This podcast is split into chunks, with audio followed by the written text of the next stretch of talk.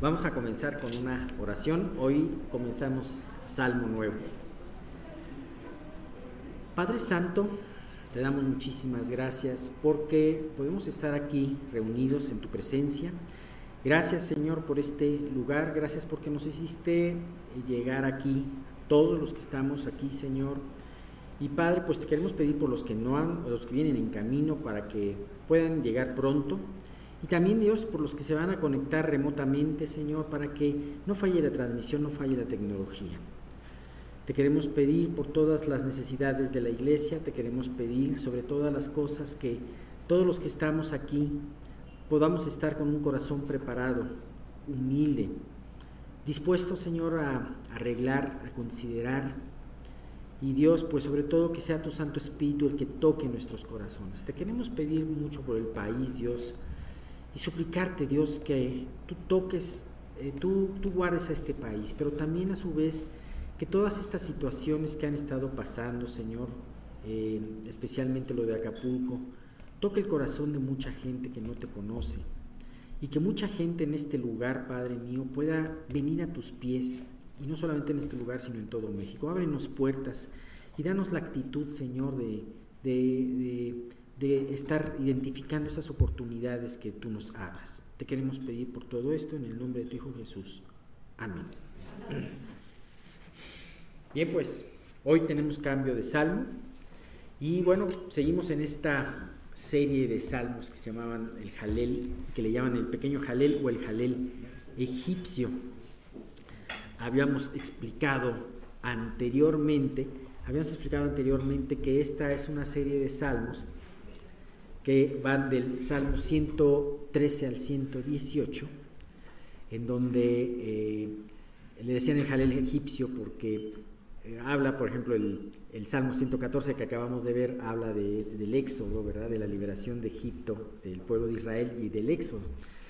Y este, eh, comentábamos que este salmo, esta serie de salmos se veía, se cantaba tradicionalmente en la fiesta de Pascua y que esto nos lleva a pensar que Jesús muy probablemente, seguramente los haya cantado con sus discípulos eh, momentos antes de ser entregado. Esto, de esto habla de que es algo muy especial el estarlos escuchando y realmente yo veo que son salmos muy alentadores, son salmos que especialmente apelan a nuestra confianza. Vamos a comenzar este, este salmo, este hermoso salmo, y este es muy significativo para el redimido pueblo de Dios y para los que hemos puesto la confianza en nuestro Salvador. Un Dios poderoso, pero invisible. Vemos su obra, mas no lo vemos a Él. Escuchamos su palabra, oímos su voz, pero no lo vemos a Él. Lo veremos algún día y ese es nuestro gran consuelo. Pero pero de alguna manera eh, eh, hace una referencia este salmo a ese Dios, ¿dónde está tu Dios? No lo veo, ¿no? y bueno, pues el anterior salmo habíamos visto eh, cuál fue el, punto crucial del anterior salmo, de qué hablamos especialmente. Hablamos de la presencia de Dios y que gracias a la presencia de Dios se pudieron hacer todos esos grandes milagros como abrir el mar rojo, detener el caudal del río Jordán, el que temblara el Sinaí, el, agua de la peña, todo eso. Sin, em, eh, eh, y todo ese camino desde eh, que lo hace en unos cuantos versículos desde Egipto hasta entrar a la tierra prometida. Sin duda alguna, esa, toda esa, generación vio muchos, muchos milagros, muchas señales. Y estos tenían que quedar no solo registrados en la palabra, sino también marcados en la mente y en el corazón de estas personas y a su vez ellos tenían la obligación de transmitir todas estas enseñanzas a sus hijos, los cuales no serían testigos de estas mismas cosas que sus padres fueron.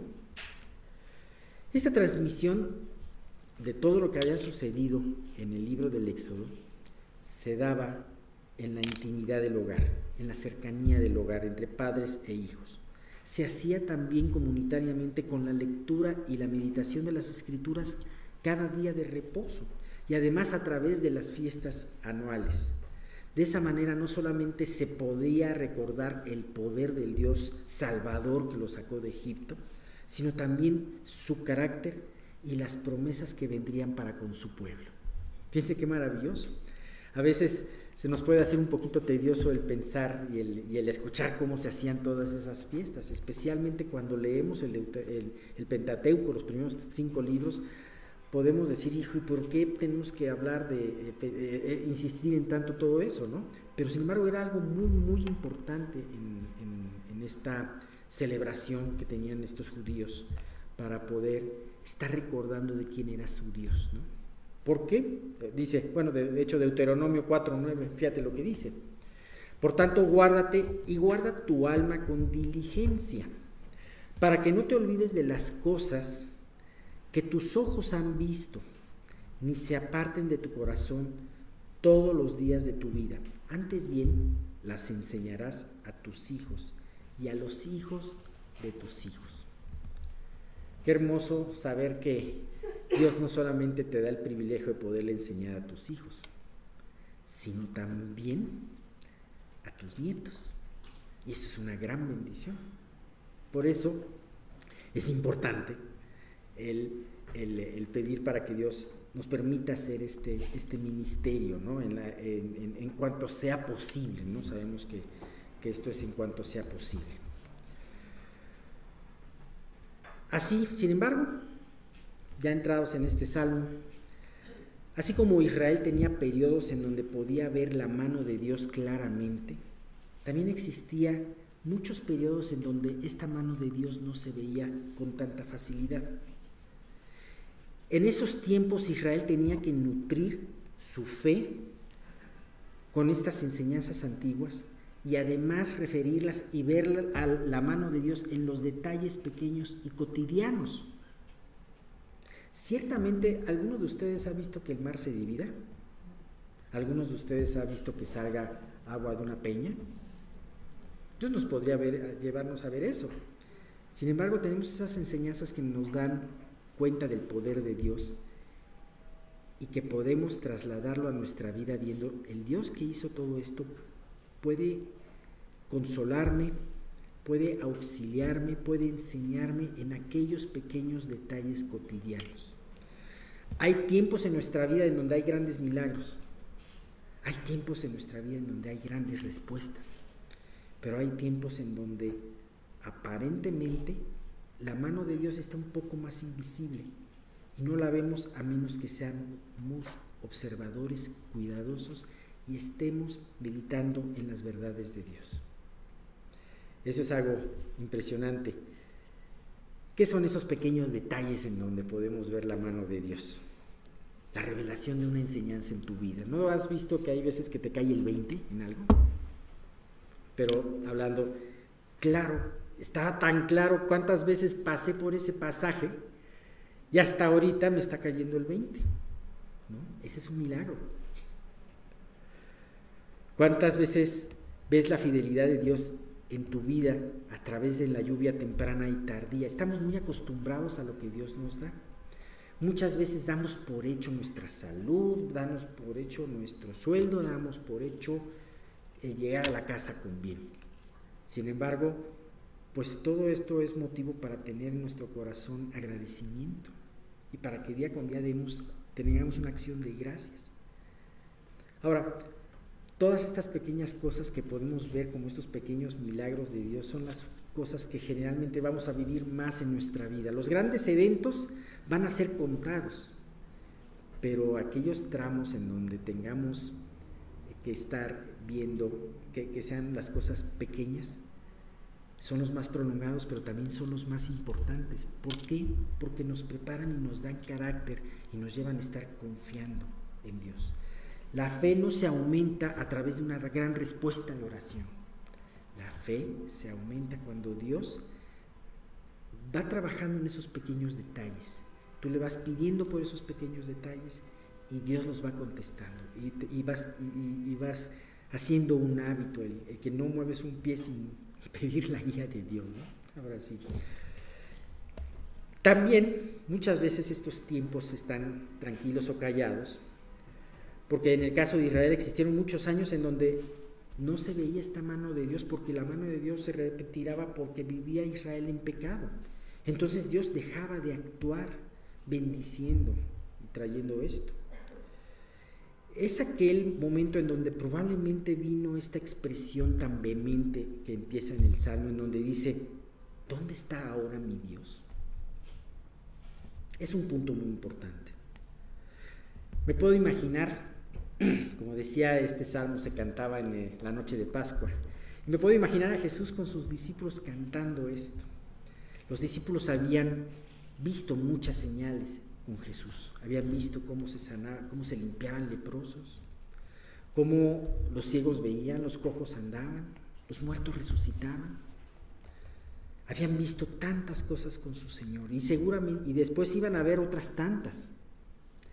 Sin embargo, estaban a punto de entrar en unos pocos días en donde iban a ver a su Señor aparentemente debilitado, aparentemente derrotado y morir como cualquiera de los otros hombres. ¿Cuántos de ellos pudo haberles roto completamente todo su esquema de lo que era Jesús? Cuando pensaban que Jesús era, sí, iba a hacer todos esos milagros, pero también dice la profecía que iba a liberar el pueblo de Israel, iba a ser un gran guerrero. ¿A qué horas Jesús iba a empezar a hacer su ejército? Pero cuando ellos cayeron a la realidad, muchos pudieron haber dicho, ¿dónde está mi Dios? Y muchas veces hay pruebas en donde hasta nos podemos enojar porque no está el Dios que esperábamos. Pero si el Dios que esperabas no es el que te estaba contestando, entonces no estabas adorando al Dios verdadero, sino estabas adorando a un ídolo que tú mismo te creaste. Este salmo, este glorioso salmo también nos, es para nosotros, a los cuales nos ha tocado vivir estos tiempos difíciles y esperando que sean los últimos. Tiempos en donde reina el secularismo, en donde el hombre se ha revelado más que nunca a los mandamientos de Dios, en donde el hombre ha creído fábulas tan absurdas como la teoría de género, o en donde millones de inocentes bebés son asesinados antes de nacer. Tiempos en donde la iglesia está fría, temerosa y enmudecida. Es en estos tiempos en donde realmente debemos de tener esta misma visión que el salmista a través del Salmo 115 nos va a dar. Y de esta manera podamos reafirmar nuestra fe. Bien, pues con toda esta introducción vamos a poder comenzar el Salmo. El Salmo lo vamos a dividir en dos grandes partes. No sé si alguien de ustedes leyó el Salmo, el Salmo 115, y, este, y creo que es muy interesante, ¿no? Y vamos a ver con esto, yo creo que han de estar entendiendo mucho de lo que he estado hablando acerca de que por qué Dios, o sea, aparentemente no se ve un Dios, pero vamos a ver en este Salmo la grandeza de Dios, ¿no? Primeramente los versículos 1 al 8. En estos versículos es, creo que es la parte más famosa de este Salmo, porque es una comparación del Dios Todopoderoso en contra de los ídolos inservibles de las naciones. Para ellos debió de haber sido impresionante ver aquellos santuarios antiguos con ídolos, con grandes estatuas cubiertas de oro y de plata.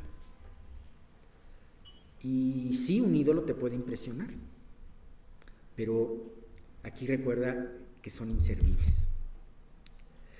Todo este tema se introduce, como lo vamos a ver, por medio de preguntas. Y a su vez el salmista muestra la necesidad de recordar el verdadero tamaño de nuestro Dios. Bien, esta es parte de esta parte veremos. De la segunda parte se vendría de los Salmos 9, de los versículos 9 al 18, en donde en base a esto anterior, esto que vamos a ver primero, el salmista exhorta al pueblo de Israel, le hace ahora, nos exhorta a nosotros, iglesia de Dios, a confiar, alabar y bendecir a Dios. Viendo un Dios de este tamaño, pues nos exhorta a hacerlo. Bien, vamos a ver los dos primeros versículos. ¿Qué nos dicen eh, el versículo 1 y 2? Es muy interesante cómo comienza este salmo. No a nosotros, oh Jehová, no a nosotros, sino a tu nombre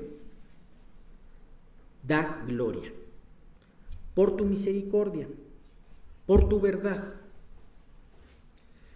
¿Por qué han de decir las gentes, ¿dónde está ahora su Dios? No a nosotros, no a nosotros. El primer versículo comienza con esta petición. Generalmente decimos, Dios, te pido por esto, te pido por lo otro, te pido que tú me ayudes de este problema, te pido que tú me saques de esta situación. Claro, Dios quiere darte esas respuestas. Dios te ama y tiene cuidado de ti. Sin embargo, a través de esto que dice no a nosotros, que podrías tú personalizarlo diciendo no a mí, o no para mí, nos enseña el verdadero espíritu que Dios quiere, quiere que tengamos en la oración. Este creyente salmista comprendía el verdadero sentido de su vida y por ende de la vida del pueblo de Dios. Y no era el pedir cosas solamente para la satisfacción de nuestras necesidades. No era pedir cosas solamente porque hay cosas que nos quitan el sueño, entonces no. El punto aquí era, lo que voy a hacer, la petición que te quiero hacer es que la gloria primeramente, a través de tu respuesta, la gloria no sea para mí. Si Dios, yo te estoy pidiendo por que me saques adelante de esta situación, que la gloria no sea para mí, que la gente no diga lo que pasa es que es muy inteligente o es muy tesonero, o tiene mucha suerte. No, no para mí, no para lo que yo pueda tener, o sea, y era algo tan importante para el salmista que lo repite dos veces, ¿no? No era para que se lo, porque se le olvidaría a Dios, ¿no? Sino para él tenerlo en cuenta. No para mí, Dios. No para mí. Ajá. Muchas veces inclusive si Dios te pone para poder cumplir un ministerio, para poder hablarle a alguien, para poder estar aquí al frente, muchas veces este, eh, eso es algo muy importante. La gloria debe de ser siempre para Dios. Dice, no a nosotros, oh Jehová, no a nosotros, sino a tu nombre. Da gloria por tu misericordia y por tu verdad. ¿Sabes? Esto me recuerda un poquito a la oración del Padre Nuestro. Y me recuerda porque si tú te das cuenta de la estructura de esa oración que el Señor nos enseñó, los primeros versículos eran para darle gloria a Dios. No es sino hasta la segunda mitad y ya más, los últimos tres versículos, en donde se le es permitido al Hijo de Dios pedir por sí mismo no olvidando que las peticiones deben de ser para que su nombre sea santificado, para preparar el reino de Dios y glorificarlo. Entonces, eh, así como así como Dios nos enseñó a orar de esta manera, es importante conservar este espíritu de esta oración la oración y la respuesta que Dios tenga en la oración no va a ser para nosotros, sino para que nuestro Señor sea glorificado. Ese es un punto muy importante. Ahora, aquí hay algo muy importante. ¿A qué aspectos? O sea, Dios entonces dice, a tu gloria, yo quiero y yo deseo que tu nombre sea glorificado, que tú seas glorificado. ¿Qué aspectos apela el salmista de Dios? ¿Qué características? una vez más, y además las dos juntas, su misericordia y su verdad. Una vez más nos habla de la misericordia. Y si realmente el hecho de que Dios se glorifique en este mundo no es porque tengamos un Dios presumido, sino porque tenemos un Dios verdadero y, este, y misericordioso. Tenemos un Dios que quiere que los que no lo conozcan, lo que, los que no lo conocen y que no tienen por tanto esperanza puedan ver a través de la vida de la iglesia que hay una verdadera esperanza. Me recuerda mucho esto a la parte de Naamán. Ustedes han leído en Segunda de Reyes capítulo 5 la historia de Naamán el sirio, aquel gran general que era grande delante de su señor, muy querido delante de su señor, pero dice, pero era leproso. Tenía ese pero que afectaba mucho la misma vida de Naamán. Era victorioso, pero era leproso. Y entonces, eh, no voy a dar muchos eh, detalles, porque si no nos perdemos, pero este hombre acudió a Dios y acudió al profeta de Dios, a Eliseo. Y antes de acudir, este hombre tenía un concepto muy distinto del profeta de Dios y del trabajo que Dios iba a hacer a través de su profeta. En el versículo 11 de Segunda Reyes 5 dice, y Naamán, bueno, una vez que pasó, usted ya lo leerán ustedes en su casa, y Naamán se fue enojado diciendo, he aquí, yo decía para mí, o sea, era lo que él pensaba, lo que iba a suceder. Saldrá él luego y estando en pie, invocará el nombre de Jehová su Dios, alzará su mano y tocará el lugar y sanará la lepra. En cualquier película te pondrían eso y te pondrían que hasta el dedo se le ilumina, ¿no? Y oh, la lepra es, es, curada. Pero ¿cuál sería la sorpresa? que así no era el trabajo de Dios. Y fue una sorpresa que a él le molestó. El profeta le envió por... No fue él primero, y eso seguramente afectó su orgullo, porque Naamán era una persona muy importante. Le envió a su criado. Y el criado le dio una instrucción muy sencilla, zambullirse en el Jordán siete veces. No había nada espectacular, no iba a caer un rayo del cielo, no se le iba a alumbrar el dedo al profeta solo tenía que obedecer. Tampoco las aguas del Jordán tenían algo especial, simple sencillamente tenía que obedecer la palabra de Dios a través del profeta. Dice, mas sus criados, en el versículo 13, mas sus criados se le acercaron y le hablaron diciendo, Padre mío, si el profeta te mandara alguna gran cosa, ¿no la harías? ¿Cuánto más diciéndote, lávate y serás limpio? Él se pensaba ir y decir, me voy a, bañar mejor, para eso están, están mejor y de aguas más cristalinas los ríos de, de Damasco. Y entonces sus criados le hacen caer en cuenta, oye, si te hubiera pedido algo más difícil, lo harías. Y entonces él recapacita y lo hace. Así que esta sencilla petición y su resultado exitoso, porque él se zambulló siete veces y su, su piel eh, eh, salió más tersa que la de un niño.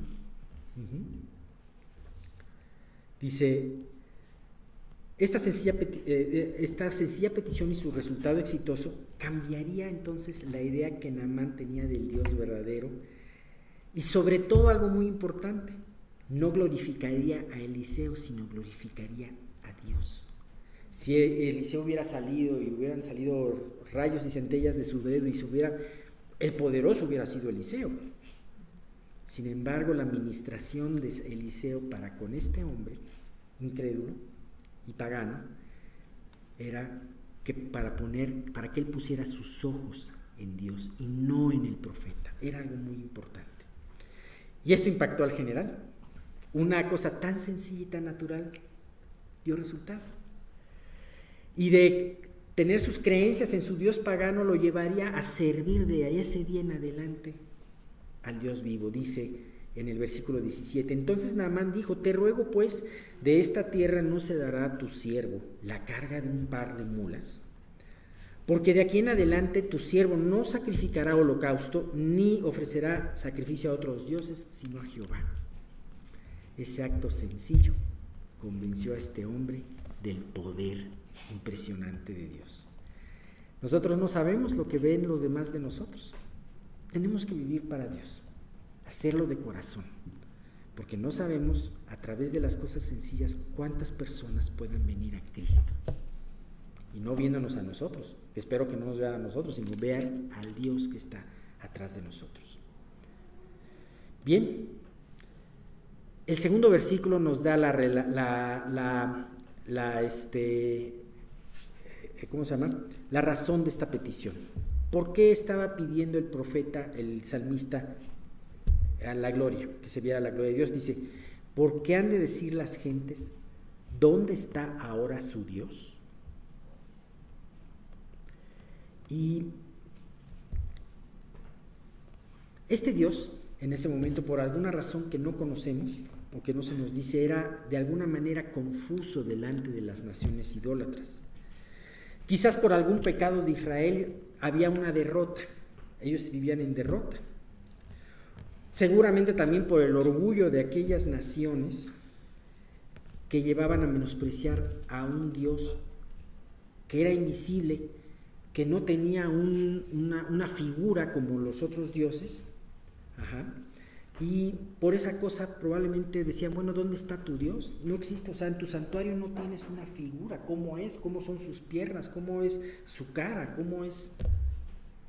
No.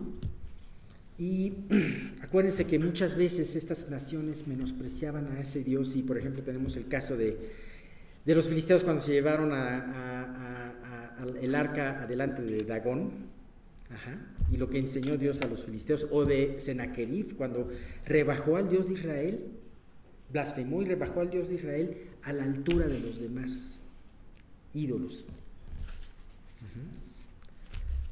¿Sabes? Nadie ha visto a Dios, pero ellos tienen que ver su poder. Y esto es un retrato muy exacto de lo que ahora vivimos. Y nos vamos a quedar con esto. El mundo que nos rodea da su vida por lo que se puede palpar. Lo que no se puede tocar o no se ve es absurdo, es ridículo. Da la vida por una casa, por un carro, por una empresa, por un poder político, por una buena reputación, por comodidades y demás placeres. Da la vida por el hoy y por el ahora. Y ha desechado la idea de lo eterno, de lo que no se ve. También hay un ataque para la iglesia, que es la de ningunear a Dios el hacernos pensar que la creencia en un todopoderoso que no se ve es ridícula.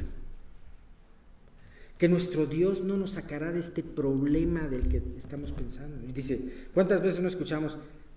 Oye, pero no solamente te pongas a orar, también este, tienes que moverte y yo estaría moviéndome 26 horas al día, ¿no? Y, y muchas cosas, ¿no? Y por eso es importante que como pueblo de Dios pongamos prioridad en nuestra vida y en nuestra oración el glorificar a Dios, el pedirle esto, porque esto es lo que realmente va a servir y es el propósito de nuestras pruebas y el propósito de la oración.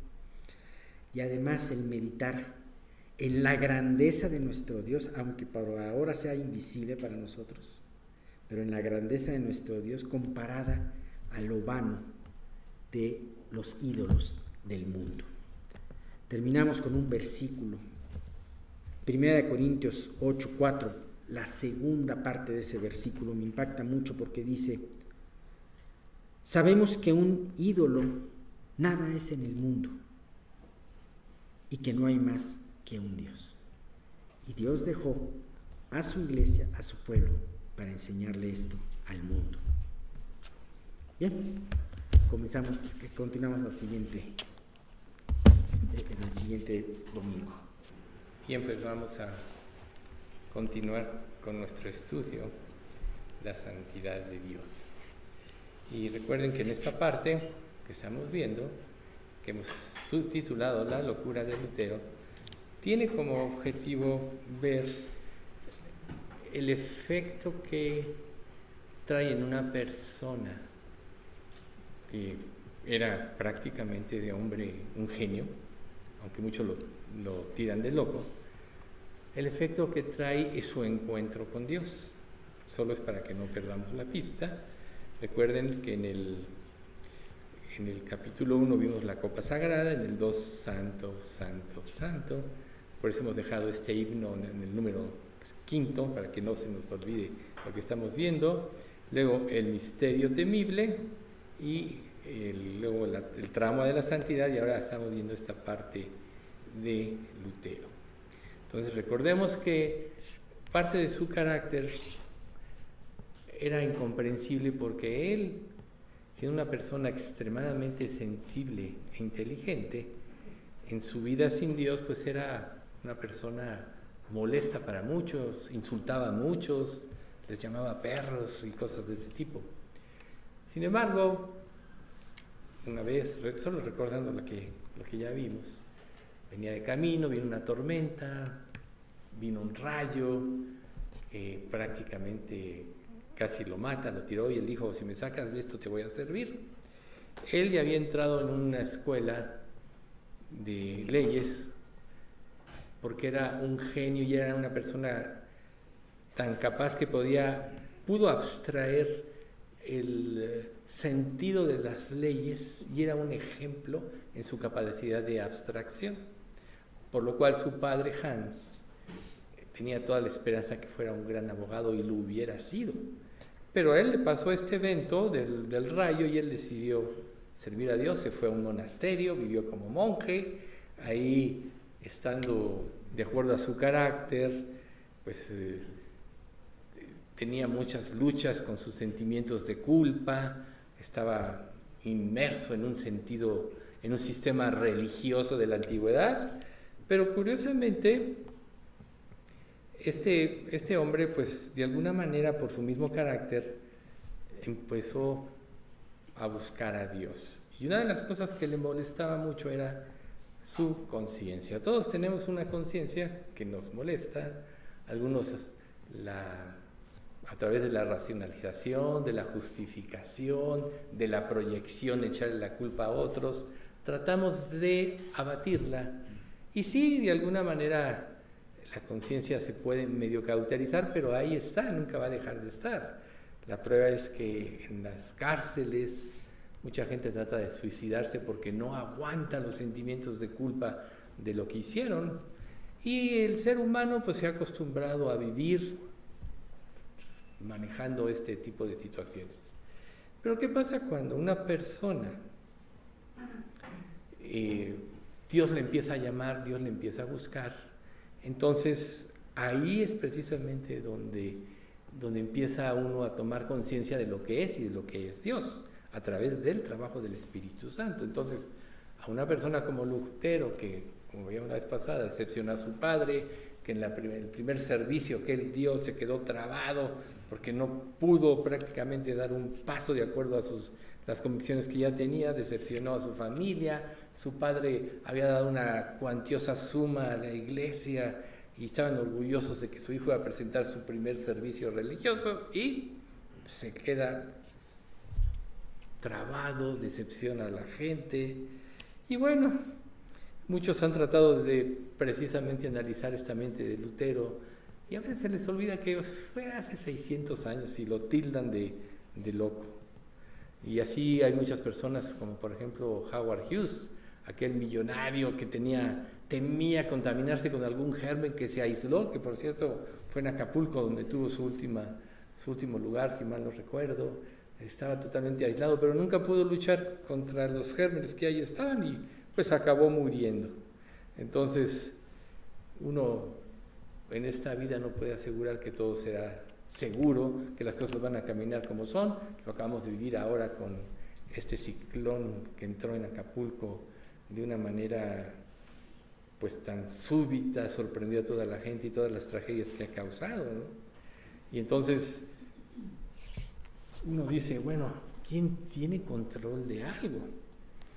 O sea, a personas así, pueden, hay muchas personas que viven llenas de temores, nosotros lo vemos y vemos en lo cotidiano, en el trato con los demás, todos tienen temores.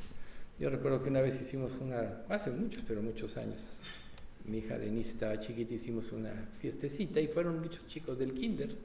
Y me llamó mucho la atención que un niñito eh, agarraba una piedra, se abría la puerta eh, ahí en Gutenberg, si algunos conocieron la casa, la mayoría, tenía un jardincito chiquito que rodeaba y, agarraba la piedra y decía, es que si puede venir el ladrón.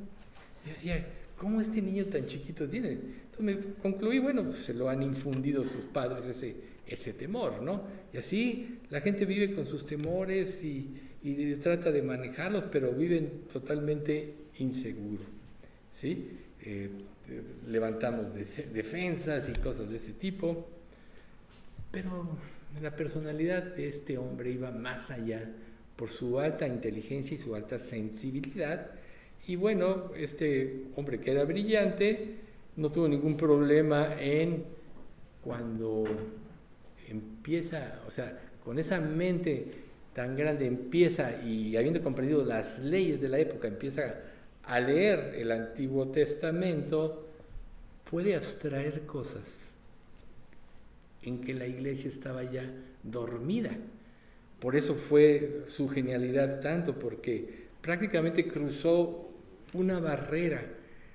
Los seres humanos, tristemente, cuando no hacemos la voluntad de Dios, entonces vamos armando nuestra propia religión, tomamos lo que nos conviene, desechamos lo que no nos conviene y cada uno vive, podríamos decir, su propia religión, a menos que nos enfrentemos a la palabra, ¿no? Recuerden, el que mira atentamente en la perfecta ley, la, de la libertad, no siendo oidor olvidadizo, sino hacedor de la obra, este será bienaventurado en todo lo que hace. Santiago 1.25. O sea, el que mira atentamente. Es por poner los ojos en la palabra de Dios y tomando en cuenta que en aquel tiempo este hombre no tenía la palabra de Dios. De hecho, él empezó con sus famosos 95 tesis y todo eso, ¿no? No lo tenía. Pero él, su habilidad la aplicó a la ley de Dios y entonces, reitero, pudo abstraer la esencia de la ley y eso lo mandó precisamente a una conclusión, un análisis muy, seguro. ¿Cuál es el primero y más grande mandamiento? Yo creo que se lo saben, ¿verdad? Amarás al Señor tu Dios con todo tu corazón, con toda tu alma, con todas tus fuerzas y con todo tu ser. Entonces Él dijo, todos violamos este mandamiento. Todos hemos transgredido y entonces cuando él empezó precisamente a discernir esto, se dio cuenta del grado de maldad que había en él. ¿Sí? La mayoría de la gente no piensa de esta manera. A lo mejor tú dices, bueno, yo he llevado mi vida y de los mandamientos, pues he cumplido seis de los diez, ¿no? Y el día del juicio, pues quizá pase de panzazo, ¿no? Como es el sistema de leyes que ahora tenemos. Pero recuerden que Dios es un Dios de términos absolutos. O estás o no estás. Obedeces o no obedeces, ¿no? Es como una dieta. O la cumples o no la cumples. No la puedes medio cumplir porque no tienes ningún éxito.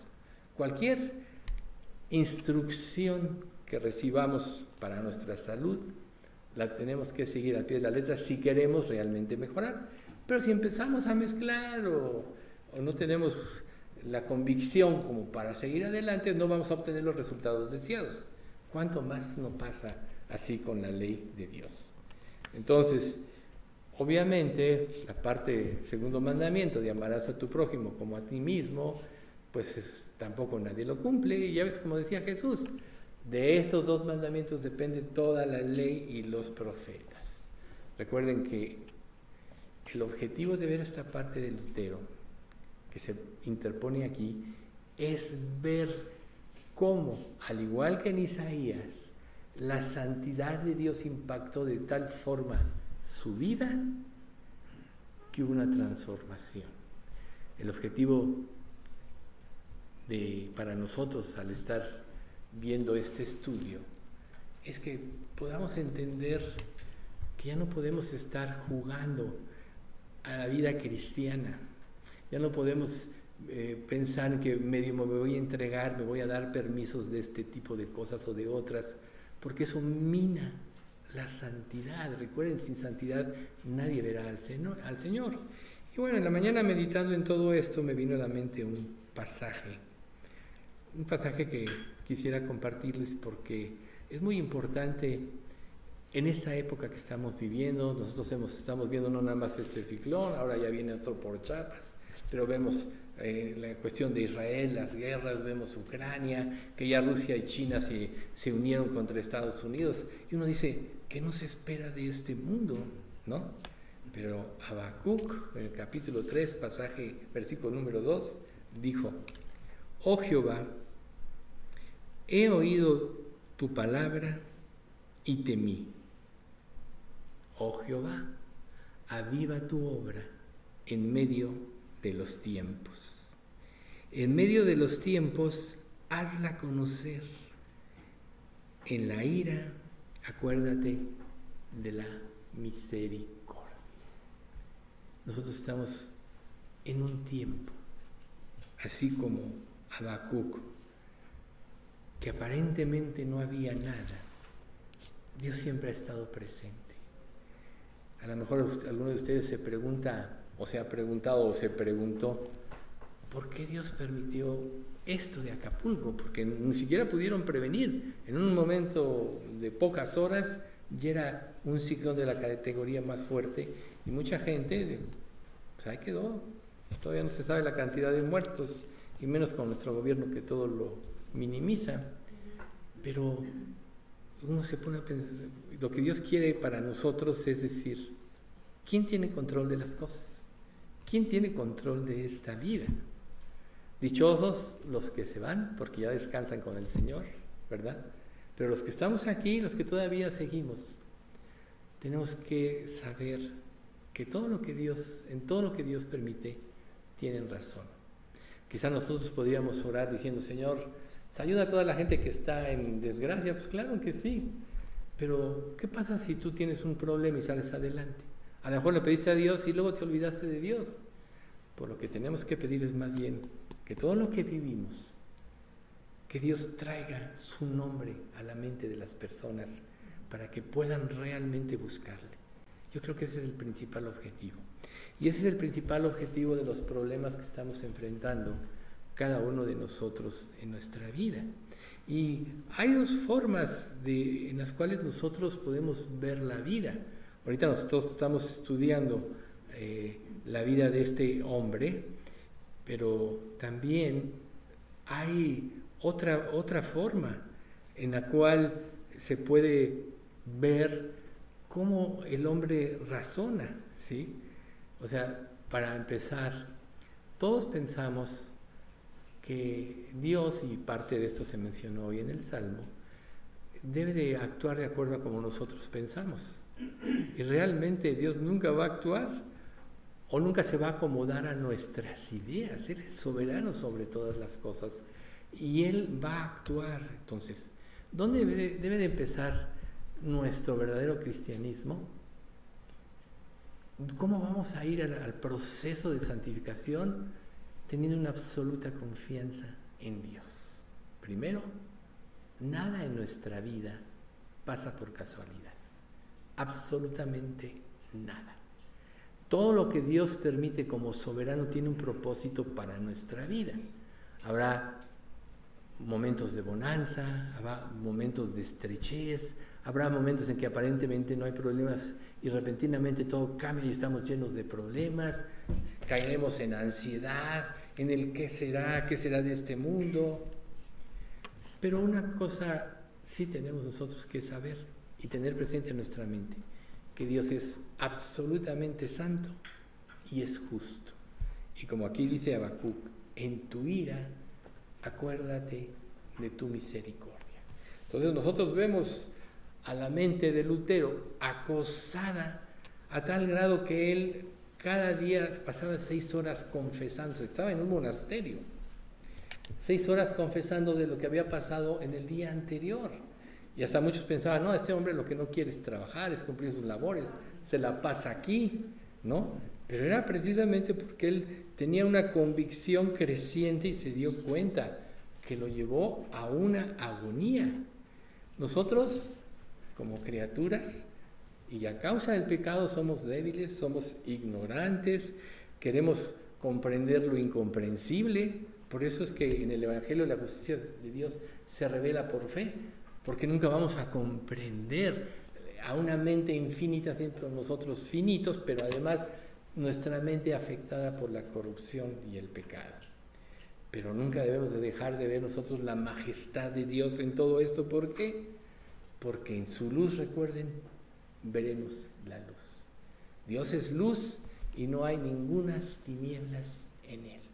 Entonces, ¿qué pasa cuando nosotros somos expuestos a la luz? ¿Cómo podemos reaccionar? Y aquí es precisamente donde vamos a hacer una comparación.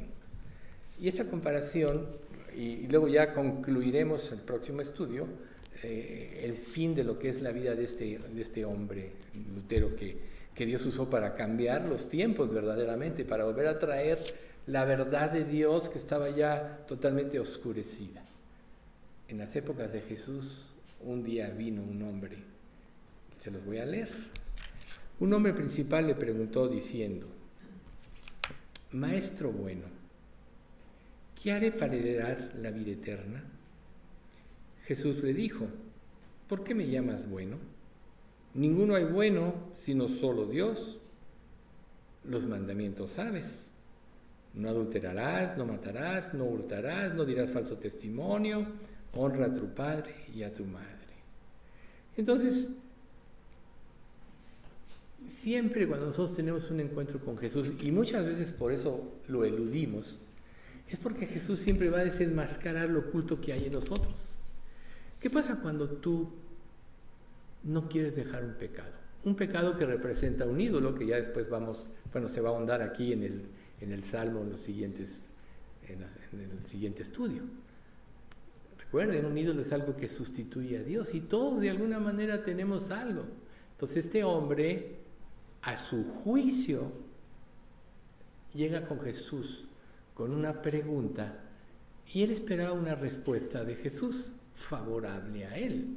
¿Sí? Entonces, primero, él le dice, maestro bueno.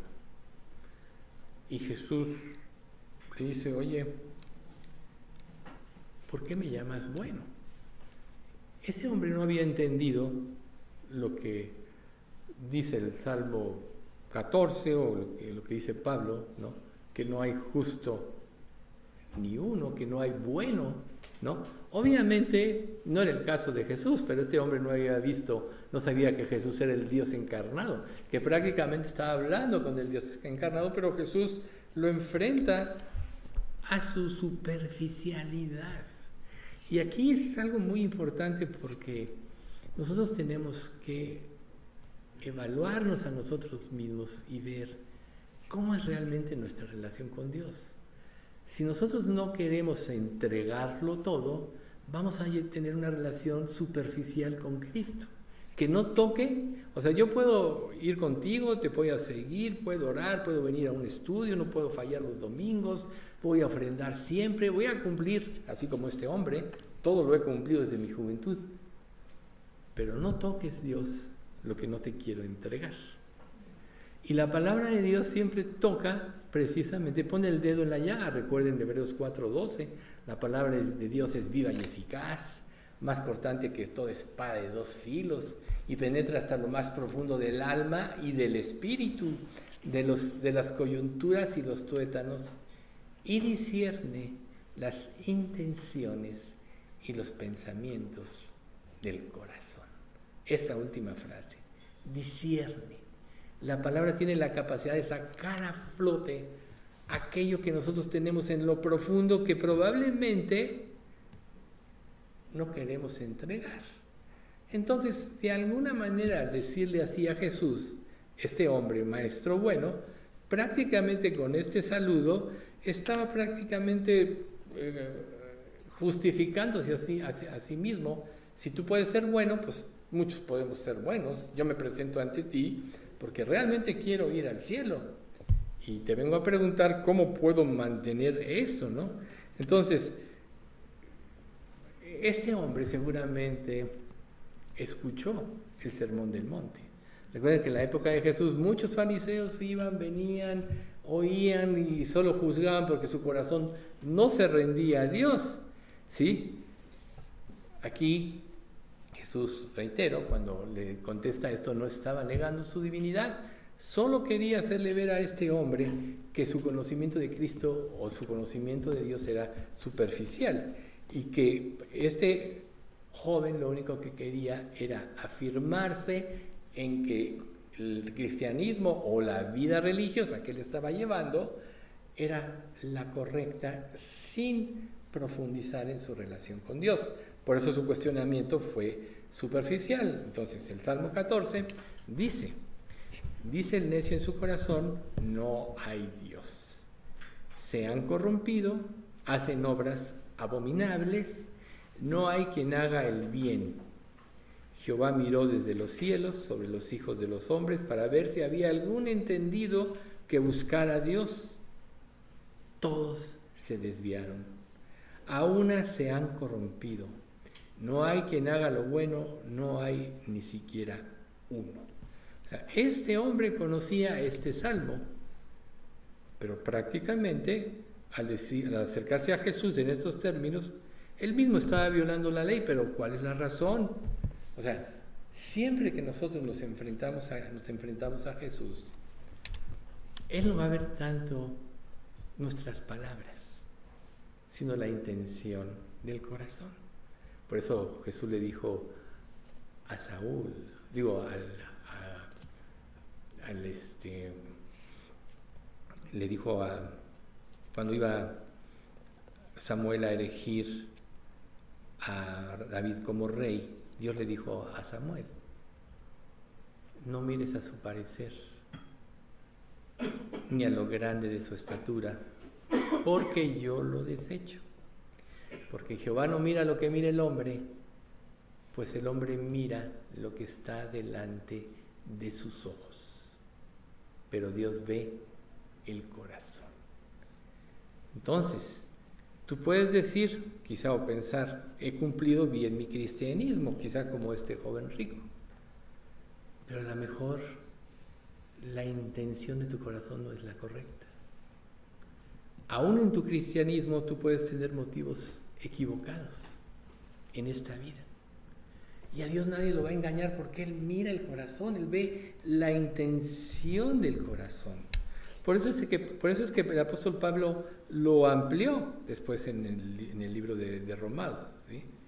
Pero esta, esta, aseveración de que no hay nadie que haga el bien, no hay ni siquiera uno, pone a todos separados de Dios. ¿sí? Entonces, una aseveración de esta manera no acepta excepciones. Entonces, ¿qué pasa cuando tú te acercas, como en este caso del joven rico, diciéndole a Jesús, maestro bueno?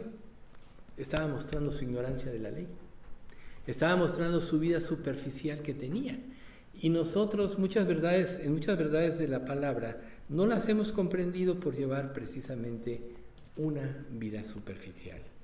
Y reitero, aquí nosotros estamos poniendo este ejemplo porque a diferencia de un hombre atormentado que muchos consideraban loco, pero que influyó su época de una manera trascendente, vemos a, otro hombre que tenía un sistema religioso creado por él mismo de acuerdo a su conveniencia, y bueno, a lo mejor él decía, no, no es para tanto.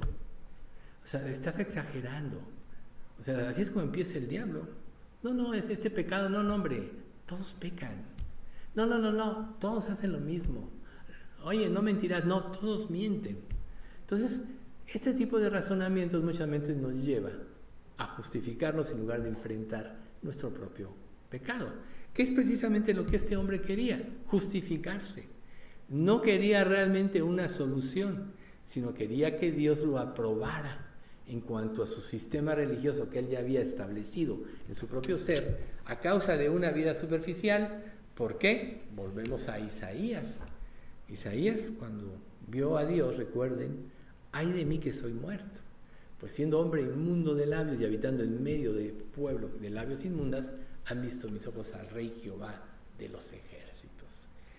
Todos cuando nos exponemos a cara abierta delante de Dios, somos expuestos a la realidad de lo que realmente somos. Y si nosotros no aprendemos a vernos como Dios nos ve, nunca vamos a dejar de pecar. Entonces, ¿qué es lo que hace el diablo? traer muchos distractores a nuestra vida para que no profundicemos en nuestra relación con Dios. No, hoy hice mucho, hoy estoy cansado, hoy me voy a relajar en este aspecto. ¿Y en qué te vas a relajar? ¿No? ¿En relacionarte con el pecado? ¿En relacionarte con la mentira? ¿En soportar cosas que Dios abomina y, y no quiere? O sea, esto es algo muy difícil, a menos que nosotros generemos una convicción. Entonces aquí vemos a una persona que no tenía convicción, que tenía una vida superficial, y él dijo prácticamente, las escrituras exageran. ¿sí? Entonces, si nadie es perfecto, ¿por qué una persona le puede decir a otra, como este hombre a Jesús, que él era bueno, que era perfecto? ¿sí? Tenía, estaba aplicando una regla equivocada, está evaluando precisamente las obras cuando nadie por sus obras es justo delante de Dios. Recuerden en Efesios 2, 9, no por obras para que nadie se gloríe.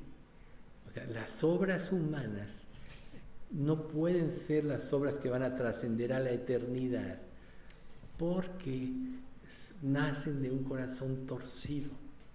Las únicas obras que van a trascender a la eternidad son las obras que Dios preparó desde antes de la fundación del mundo para que andemos en ellas. Y si nosotros en nuestra vida cristiana no tenemos como objetivo descubrir cuáles son estas obras que están reveladas en su palabra, que por falta de profundidad no alcanzamos a discernir, entonces vamos a acabar siendo salvos, como dice 1 Corintios 3:15, aunque así como por fuego. Y vamos a perder la oportunidad para la cual Dios nos dejó una vez que nos convertimos en este mundo.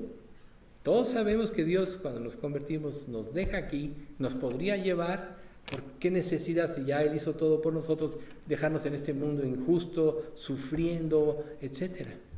Si no hubiera más grande que los sufrimientos o padecimientos que puedes tener a partir de tu, de tu conversión y de tu vida cristiana, como la persecución, por ejemplo, que es el privilegio de glorificar a Dios.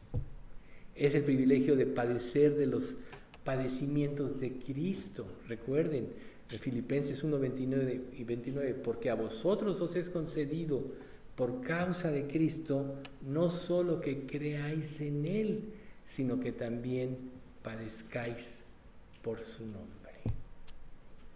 Entonces, es un privilegio que Dios nos está dando y es precisamente la razón por la que estamos aquí, dar testimonio de la verdad. Entonces, ¿qué pasa si Satanás con sus distractores anula tu convicción de esto. Entonces vas a ser uno entre los demás. Vas a profesar un falso Cristo.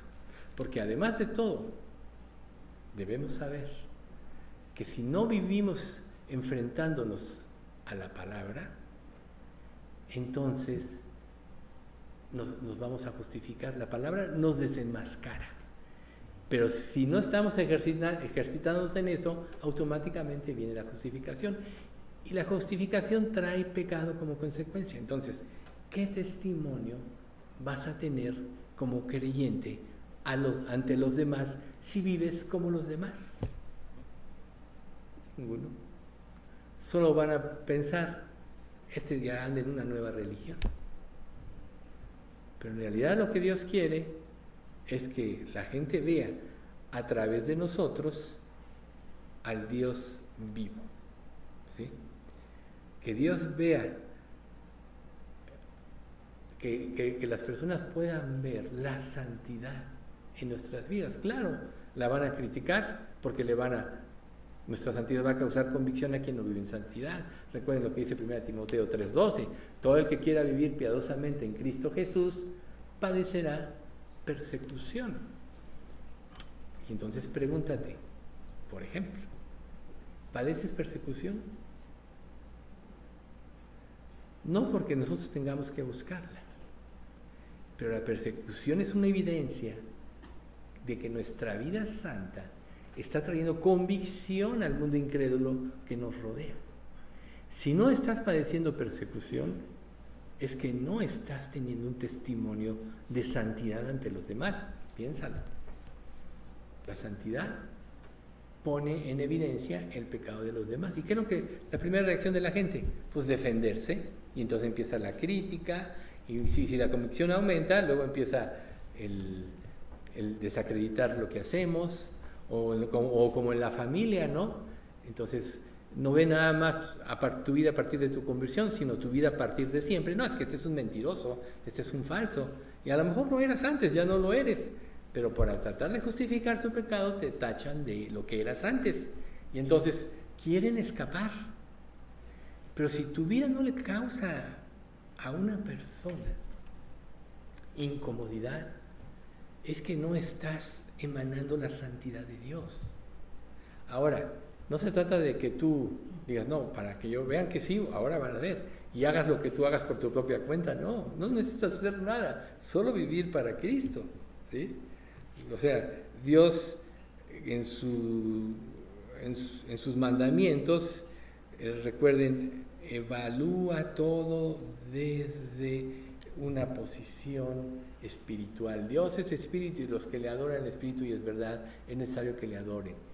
Y si nosotros no vemos la necesidad verdadera de alguien, tú puedes testificarle a medio mundo. Pero si tú no estás prácticamente entendiendo su dolor, viendo cómo sufre, tratando de, de encauzarla para que tenga una esperanza y un objetivo, entonces, ¿dónde está tu cargo por los demás o tu cristianismo? Todos aquí nos movemos en círculos diferentes. Y Dios quiere que cada uno de nosotros actúe en su círculo. Habrá cosas comunes entre unos y otros, pero yo no conozco a todas las personas que ustedes conocen, etcétera, Entonces Dios nos puso para que en el medio donde estemos dejemos una huella y es precisamente la vida de Dios. Entonces, si nosotros eh, no hacemos las cosas como para Dios y de corazón, entonces no estamos cumpliendo la ley de Dios. Este hombre que se presenta delante de Dios se había justificado a sí mismo pensando que él hacía las cosas bien. Pero como decimos, Dios ve el corazón. Y a Dios le interesa nuestra motivación. ¿Cuál es tu motivación en tu cristianismo? Tener un nombre ante los demás, tener prestigio, hacerles ver a otros que eres superior o que eres más espiritual o que oras mejor o cosas de ese tipo. Ahí está cerrado. Porque si tu motivación no es glorificar a Dios, entonces ya está cerrado. Y ya no vas a poder actuar como Dios quiere. Recuerden la vida de Jesús. Él, siendo Dios, no estimó el ser igual a Dios como cosa a que aferrarse, sino que se despojó a sí mismo tomando forma de siervo hecho semejante a los hombres, como dice Filipenses capítulo 2. O sea, se despojó a sí mismo tomando forma de siervo, de siervo. Era Dios y tomó forma de siervo. ¿Y cuántas veces nosotros podemos ayudar a alguien y no lo hacemos? Podemos nosotros iluminar a alguien, no, ese no va a entender, o, determinar nuestros propios juicios. Y quizás Dios nos esté llevando a esto, hablarle a las personas de, de su vida, de cómo Dios puede sacarlas adelante, etc. Entonces, nuestro servicio a Dios, o sea, volvemos al punto número uno que vio, que vio Lutero. El primer mandamiento, amarás a Dios sobre todas las cosas. Segundo, amarás a tu prójimo como a ti mismo y de estos dos mandamientos depende toda la ley y los profetas. Entonces, estas motivaciones, si nosotros amamos, actuamos con nuestro prójimo por amor, si vemos una necesidad estamos en lo correcto. Si actuamos de una manera o con cualquier otra intención, estamos en lo incorrecto. La gente ve más de nosotros, de lo que nosotros queremos creer. La honestidad, la sinceridad, el interés verdadero, el amor, la gente lo nota, pero también nota la hipocresía. También nota otras muchas cosas que si nosotros no vivimos para Cristo van a ser evidente. Ahora, como ninguno de nosotros puede amar al prójimo como Dios lo pide,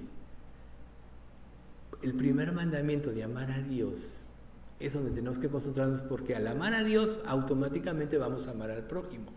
Es obra de Dios, no es obra nuestra. Entonces, nunca perdamos de vista la razón por la cual estamos en este mundo, reitero, es para dar un testimonio. Y del impacto que Dios traiga a nuestras vidas va a depender lo que viene. Por eso en el capítulo 7 de Mateo se nos dice, ten cuidado de los falsos profetas que vienen disfrazados de ovejas inofensivas, pero en realidad son lobos feroces. Esta es la versión NTV. Puedes identificarlos por su fruto, es decir, por la manera en que se comportan. ¿Acaso puedes recoger uvas de los espinos o higos de los cardos? Un buen árbol produce frutos buenos y un árbol malo produce frutos malos. Un buen árbol no puede producir frutos malos y un árbol malo no puede producir frutos buenos. Por lo tanto, todo árbol que no produce frutos buenos se corta y se arroja al fuego. Así es, de la misma manera que puedes identificar a un árbol por su fruto, puedes identificar a la gente por sus acciones. Entonces Mateo, Mateo 7, del 15 al 20. Entonces nosotros ya decíamos que el verdadero fruto es del buen árbol. ¿Quién es el buen árbol? Jesús. Y las obras que Jesús preparó de antemano son en las cuales tenemos que vivir. Pero para, poder descubrir, descubrirlas o discernirlas, tenemos que despejar nuestra mente de tanta basura que hay en ella, de tantos pensamientos equivocados. Recuerden que cuando Pablo dice en Gálatas 2.20, con Cristo estoy juntamente crucificado y ya no vivo yo, mas vive Cristo en mí. Y lo que ahora vivo en la carne lo vivo por fe en el Hijo de Dios, el cual me amó y se entregó a sí mismo por mí. Aquí Pablo nos está diciendo la clave del servicio. Todos sabemos que Pablo fue el que más trabajó. Todos tuvieron un ministerio. Yo veo a Juan, el, apóstol del amor, etc. Pero trabajo, Pablo. Y él mismo dijo, he trabajado más que todos los demás, pero no yo, sino la gracia de Dios conmigo. O sea, no se quiso glorificar tampoco. Pero, o sea, la clave es que nosotros tenemos que sacrificar todas las cosas que pueden estorbar el que nosotros podamos expresar con claridad quién es Dios. Entonces la pregunta es, ¿hasta qué grado estás dispuesto a morir? Jesús mismo dijo, ninguno, Lucas 9:62, que poniendo sus manos en el arado, voltea atrás, es apto para el reino de Dios. Ahí está. Tú tienes que tener los ojos puestos en Jesús. Si tú desvías tu mirada de Jesús, te vas a desviar y ya no eres apto para el reino de Dios. Y te lo dice Romanos, pero en Hebreos capítulo 12. Dos, puestos los ojos en Jesús, el autor y consumador de la fe. Esa es la manera en la que tenemos que vivir. Entonces, ¿tenemos que crucificar nuestra carne con sus pasiones y delitos? Sí. Si nosotros no hacemos esto, quiere decir que no nos estamos viendo correctamente a través de el espejo de la palabra. Recuerden, enfatizamos, la palabra es el único elemento, y Lutero no lo tenía, que nos hace vernos tal cual somos. Por eso en en 1 Corintios, en el capítulo 13, dice, ahora vemos por espejo, oscuramente. Entonces veré cómo fui visto. Ahora conozco en parte. Entonces conoceré cómo fui conocido. Hoy vemos oscuramente por todo lo que nos rodea, pero la claridad empieza a venir en la eh, como dijimos hace rato en Santiago, el que mira atentamente en la perfectamente en la ley de la libertad y persevera en ella, no siendo oidor olvidadizo, o sea, no siendo no tomando la ligera, sino siendo obediente, será bienaventurado en todo lo que hace. ¿Y cuál es la bienaventuranza? Darle la gloria a Dios. También tenemos que cambiar nuestros valores. Hoy estamos inundados del Evangelio del, progreso. Sigue a Cristo y monetariamente vas a tener todo el dinero. Y Dios puede sacar una montaña de oro de la nada. Sea, Él es Dios. Recuerden cuando Eliseo hizo flotar el hacha, algo contra la lógica, y cómo Dios ha hecho tantos milagros en la vida. Recuerden ustedes, y es algo muy importante cuando estemos ante la cuestión o la disyuntiva de obedecer o no obedecer, tan solo recuerden la fidelidad de Dios hacia el pasado. Habacuc, en ese pasaje que les convertí, compartí ahorita, estaba Israel destruido. No había nada.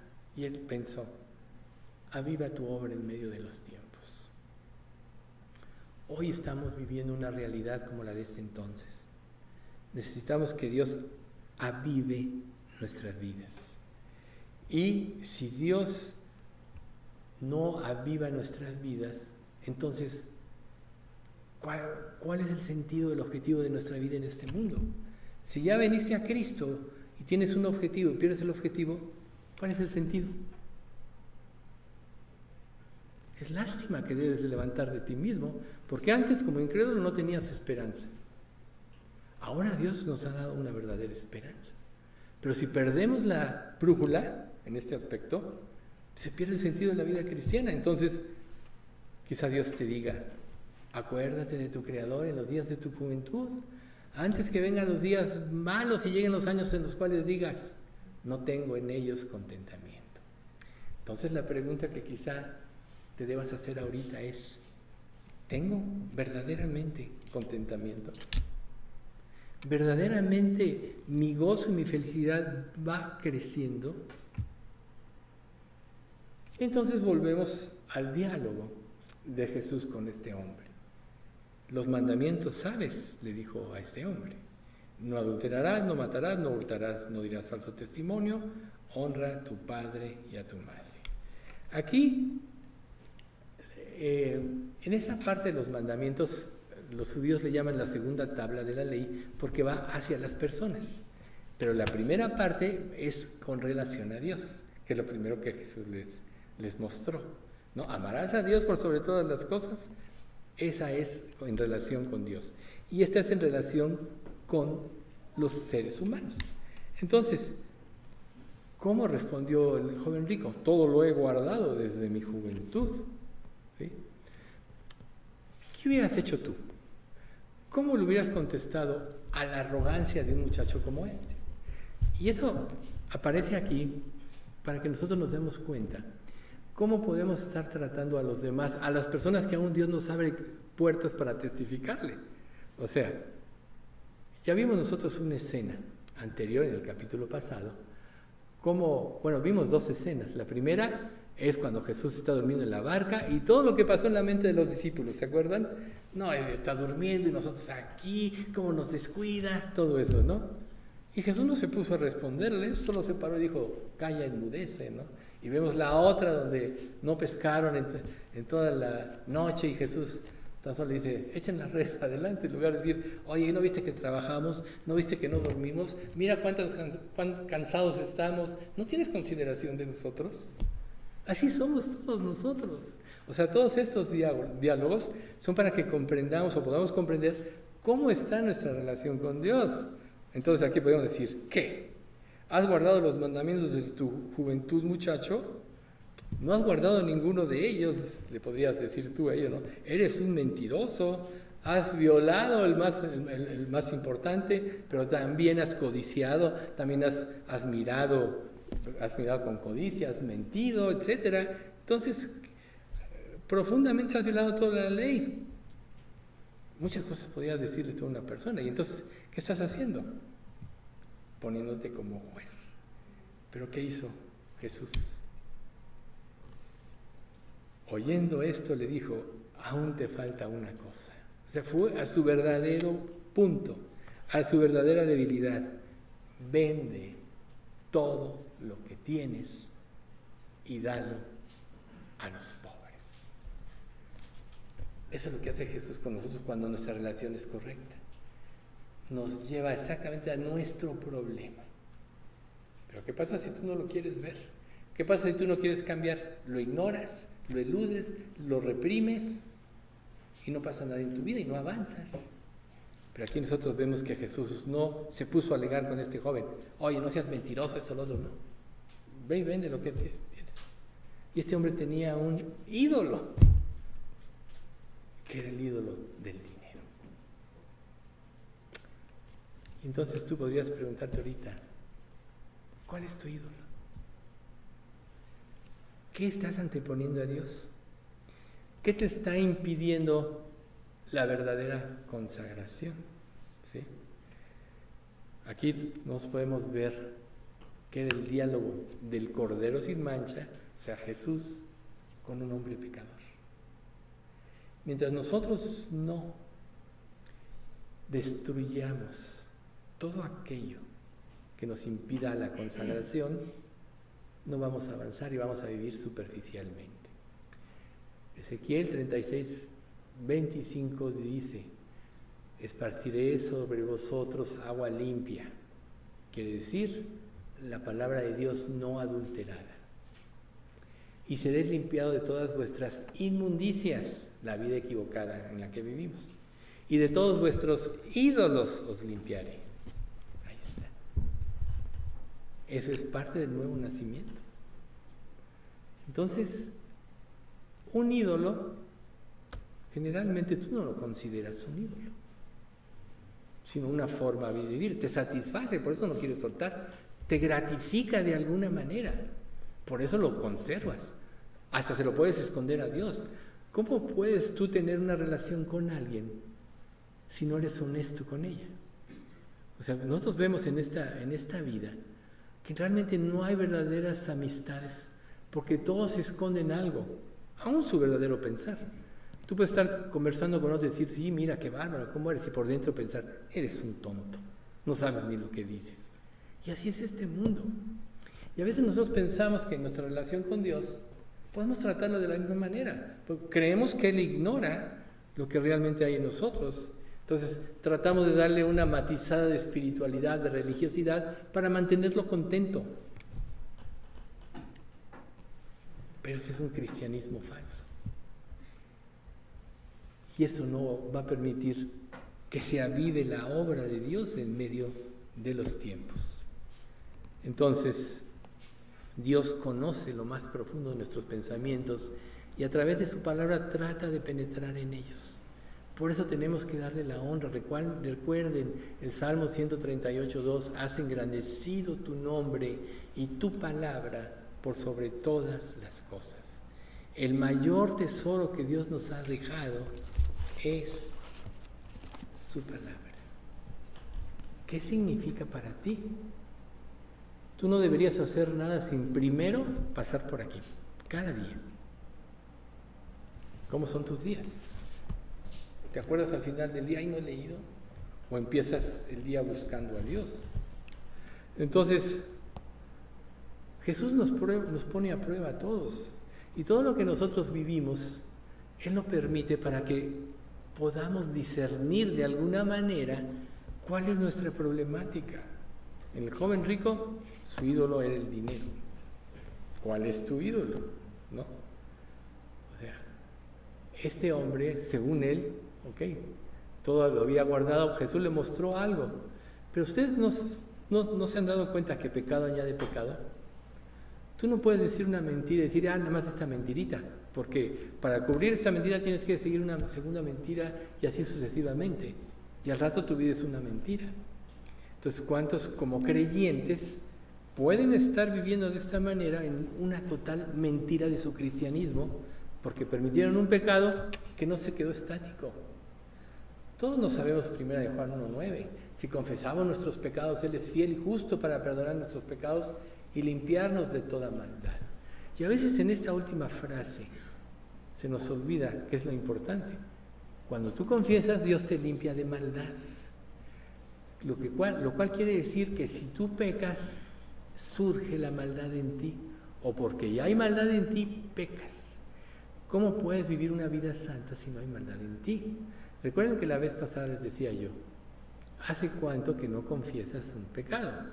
Lutero, de un día viviendo en un monasterio que quién sabe qué pasaba por su mente, se pasaba seis horas confesando su pecado. ¿No? Sus temores, sus fobias, ¿no? Vemos a, a Howard Hughes con sus fobias, ¿no? El hombre más rico del mundo en ese entonces. Era un esclavo. O sea, las riquezas de este mundo no son nada, te hacen esclavo. ¿Qué es lo que te hace esclavo? Nosotros vemos a Israel cuando Moisés entra para liberarlos. Primero Moisés se creó en el, bajo los, todo el conocimiento y sabiduría de los egipcios. Luego, 40 años estuvo en el desierto hasta que Dios lo llamó. Luego en su inseguridad, bueno, ok, tu hermano Aarón habla por ti. Pero llega y se, y se topa con la dureza del corazón de los israelitas. En la primera presencia del faraón les carga el trabajo y van y se quejan contra él. imagínate la carga sobre este hombre, ¿no?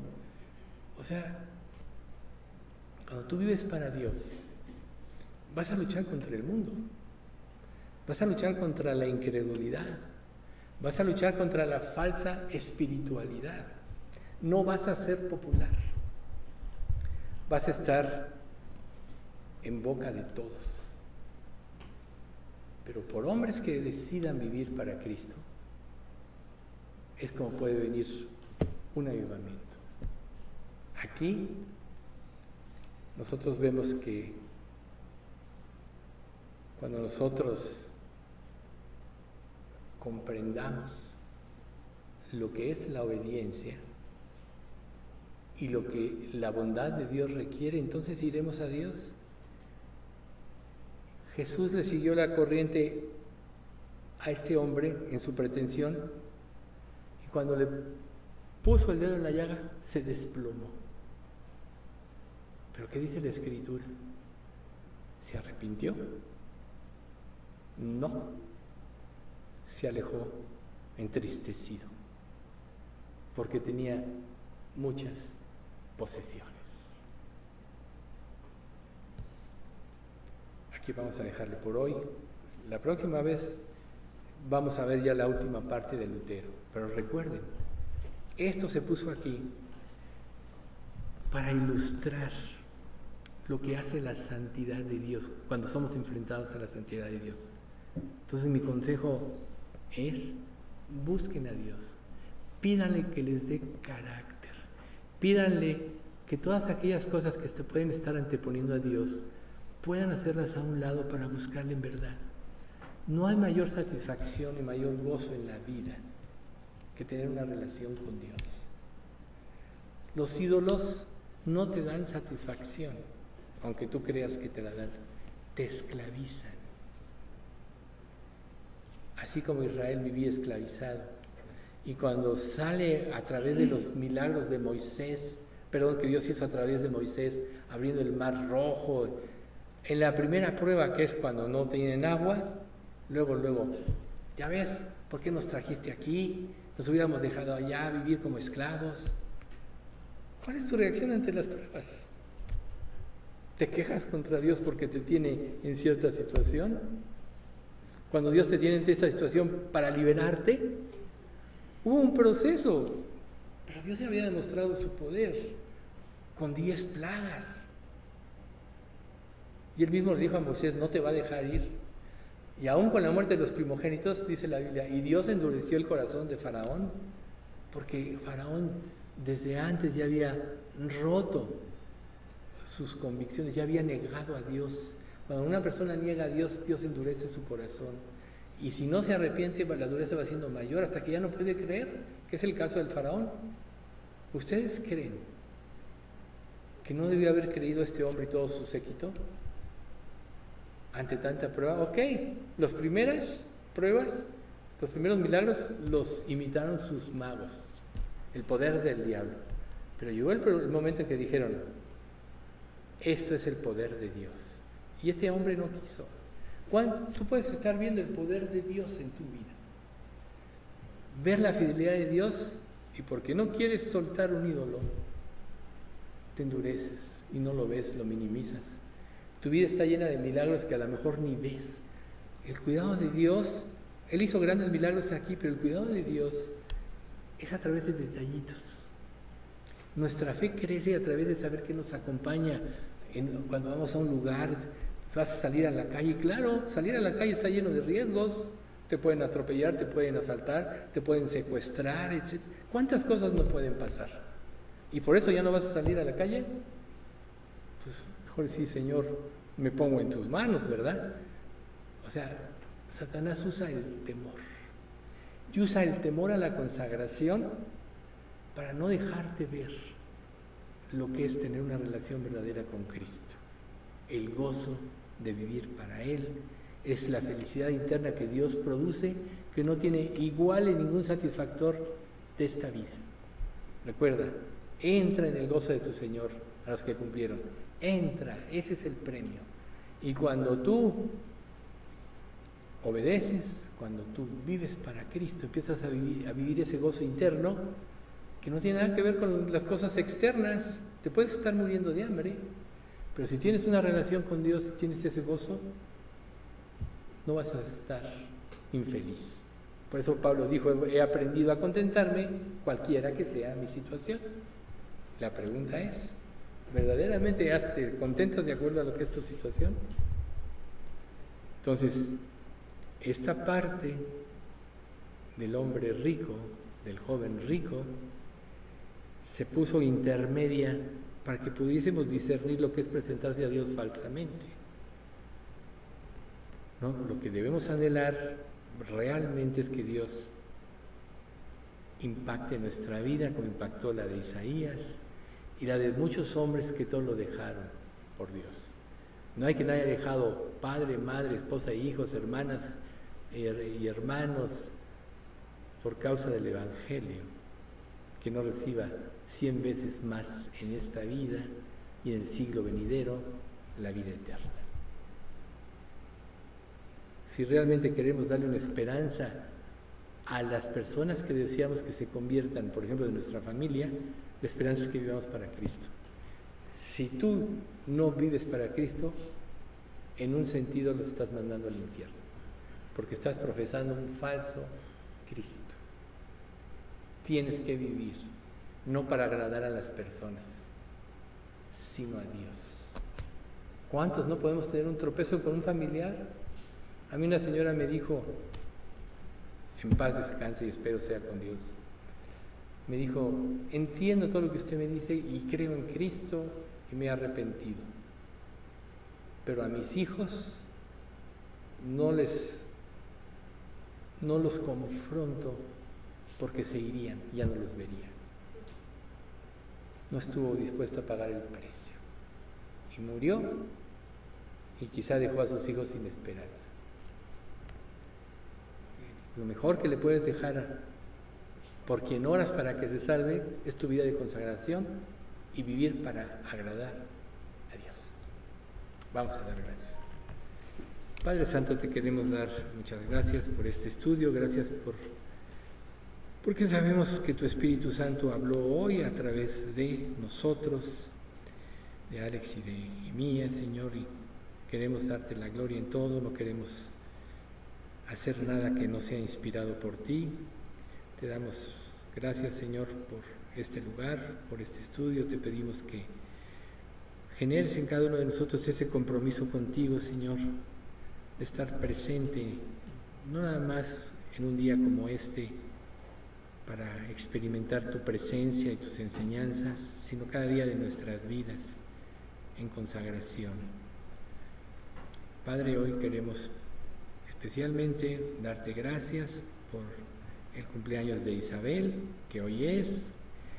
Pedirte, Señor, que tú la bendigas mucho y cumplas en ella el propósito para el cual la dejaste aquí, que llene su vida de gracia y abundes en todas los aspectos de su vida para que pueda dar un testimonio fiel y verdadero ante los seres que ama. Concédele salud, concédele el gozo de vivir para ti. Y lo mismo te pedimos por todos nosotros, Señor, que tú veles por nuestra salud y nos des, nos enseñes a depender de ti en cualquiera que sea nuestra situación.